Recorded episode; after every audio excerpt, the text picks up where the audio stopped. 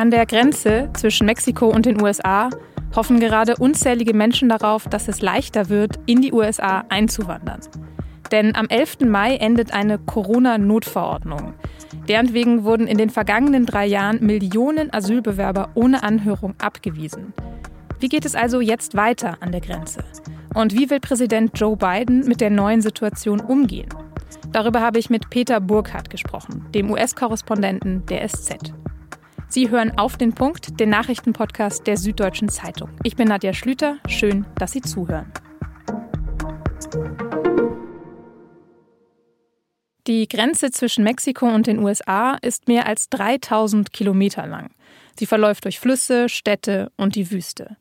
Und Millionen Migranten und Migrantinnen, vor allem aus Mittel- und Südamerika, kommen dort jedes Jahr an.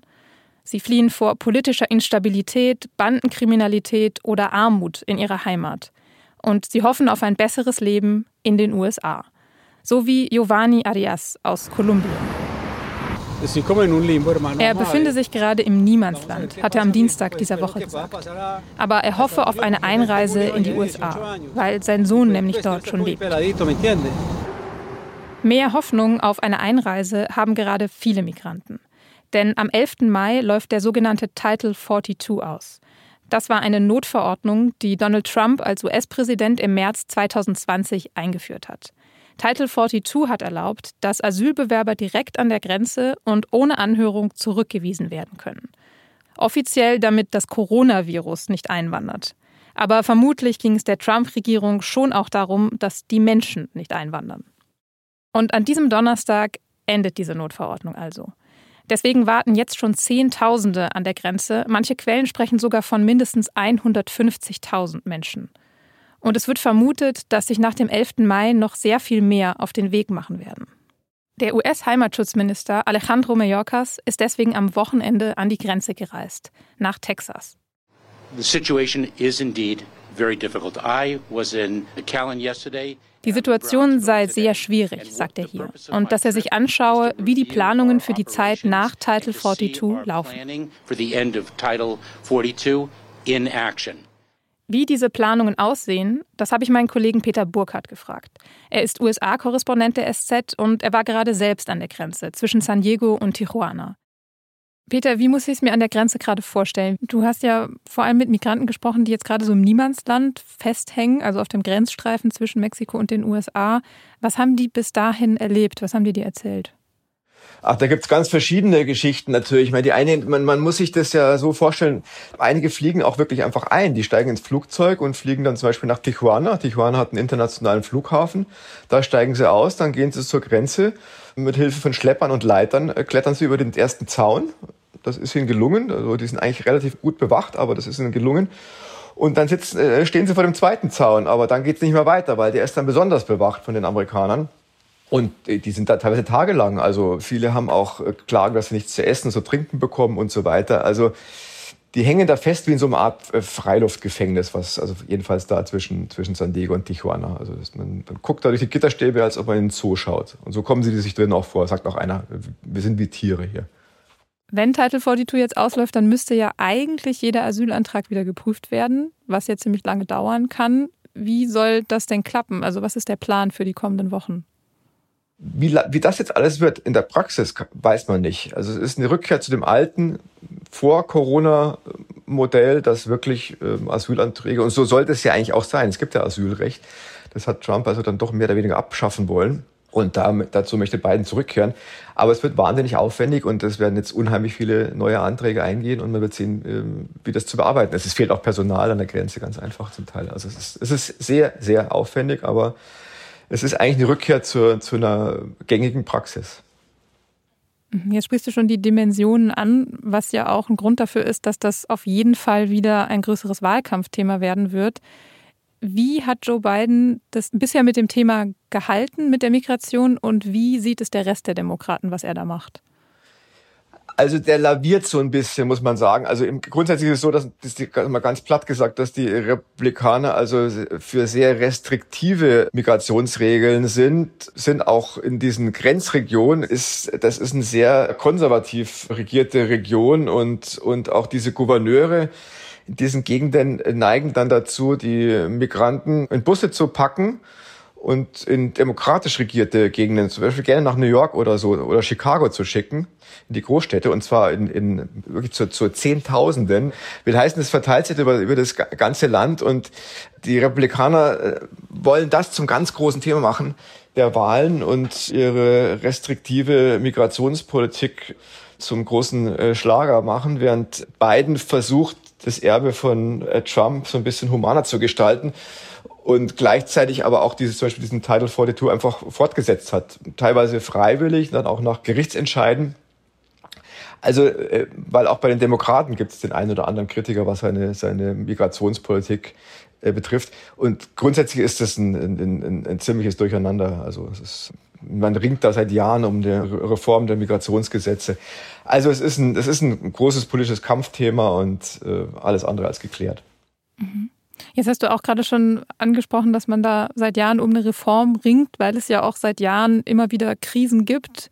Die Lager sind ständig überfüllt, Familien wurden getrennt, dann hast du auch die Mauern und die Zäune eingesprochen. Gibt es denn konkrete Vorschläge für so eine Reform? Also welche Ideen sind da so im Umlauf, wie es in Zukunft besser laufen könnte? Naja, es ist ja so ein, sozusagen so ein Zwiespalt. Zum einen äh, vor allem die Grenzregion, also El Paso da an der Grenze zu, zu Mexiko, da sind natürlich sehr viele Migranten. Die Migranten, viele wollen natürlich da gar nicht bleiben, sondern die wollen dann in die Großstädte, wo ihre Verwandten sind, nach Los Angeles, nach, nach New York, nach äh, Chicago und so weiter. Aber da ist natürlich schon ein großer Migra Migrationsdruck. Das belastet viele Städte, übrigens ja auch New York. Gleichzeitig brauchen die USA, auch wie Europa, unbedingt Migranten. Also man kann, da braucht sich ja hier umzugucken auf den Straßen. Wer hier asphaltiert, wer hier gärtnert und kocht und, und bedient, das sind in aller Regel halt Migranten, häufig aus, aus Mexiko und Zentralamerika und so weiter. Also die, die USA brauchen unheimlich viel Personal. Und darin gehen diese Gedanken der Reform der Migrationsgesetze. Wer, was braucht, wen braucht man im Land eigentlich? Und vor allen Dingen auch die ganzen Illegalen. Wie werden die überführt, also in den legalen Arbeitsmarkt, was passiert mit den Kindern, die teilweise in den USA geboren sind, Kinder von Illegalen und so weiter. All diese Dinge, im Moment arbeitet man viel mit Kontingenten, aber es ist zum Teil wirklich schwer durchschaubar und besonders schwer durchschaubar für, für die Betroffenen. Es ist ein, ein, wie gesagt, ein solches Kampfthema zwischen Demokraten und Republikanern, dass man da derzeit, äh, also bis absehbare Zeit auf keinen grünen Zweig kommt. Die einigen sich einfach nicht. Mhm. Das heißt, am Ende hängt es dann einfach davon ab, wie der nächste US-Präsident heißen wird, wie es weitergeht in den nächsten Jahren.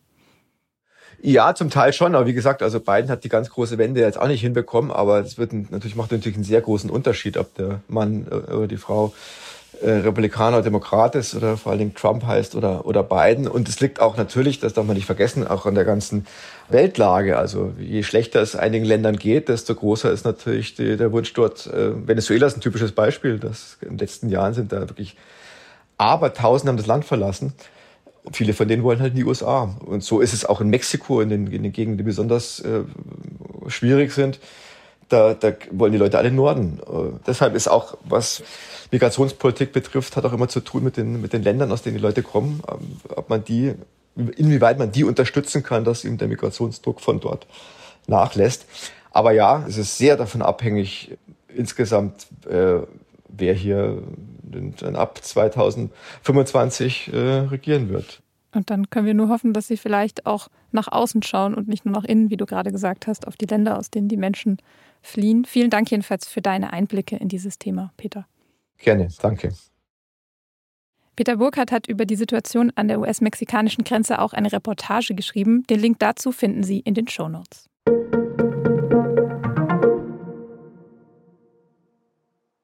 Spätestens seit dieser Woche, spätestens seit dieser Woche ist die Affäre Greichen eine Affäre Habeck. Das hat Mario Gschaya, Generalsekretär der CDU, in der aktuellen Stunde am Mittwoch im Bundestag gesagt gerichtet an den Bundeswirtschaftsminister Robert Habeck. In der aktuellen Stunde ging es auf Antrag der Unionsfraktion um die sogenannte Trauzeugenaffäre im Bundeswirtschaftsministerium. Habecks wichtigstem Staatssekretär Patrick Greichen wird dabei Vetternwirtschaft vorgeworfen. Denn Greichen hat seinen Trauzeugen Michael Schäfer zum Geschäftsführer für die Deutsche Energieagentur gemacht, ohne offenzulegen, wie eng die beiden verbunden sind. Habeck und Greichen sind deshalb am Mittwoch auch im Wirtschaftsausschuss des Bundestags zur Personalpolitik des Ministeriums befragt worden. Es gibt nämlich noch weitere familiäre Verflechtungen im Wirtschaftsministerium.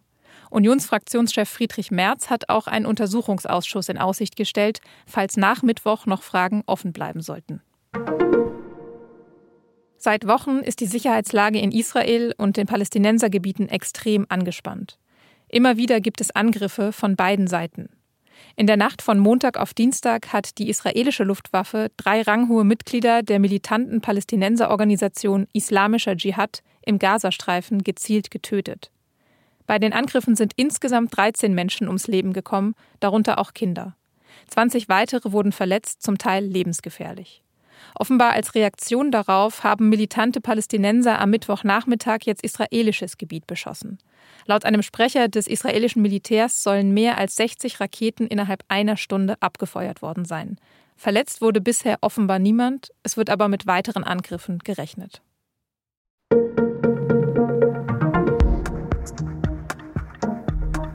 Arbeiten als digitaler Nomade im Paradies mit Sonne, Strand, Yoga und tiefgründigen Gesprächen.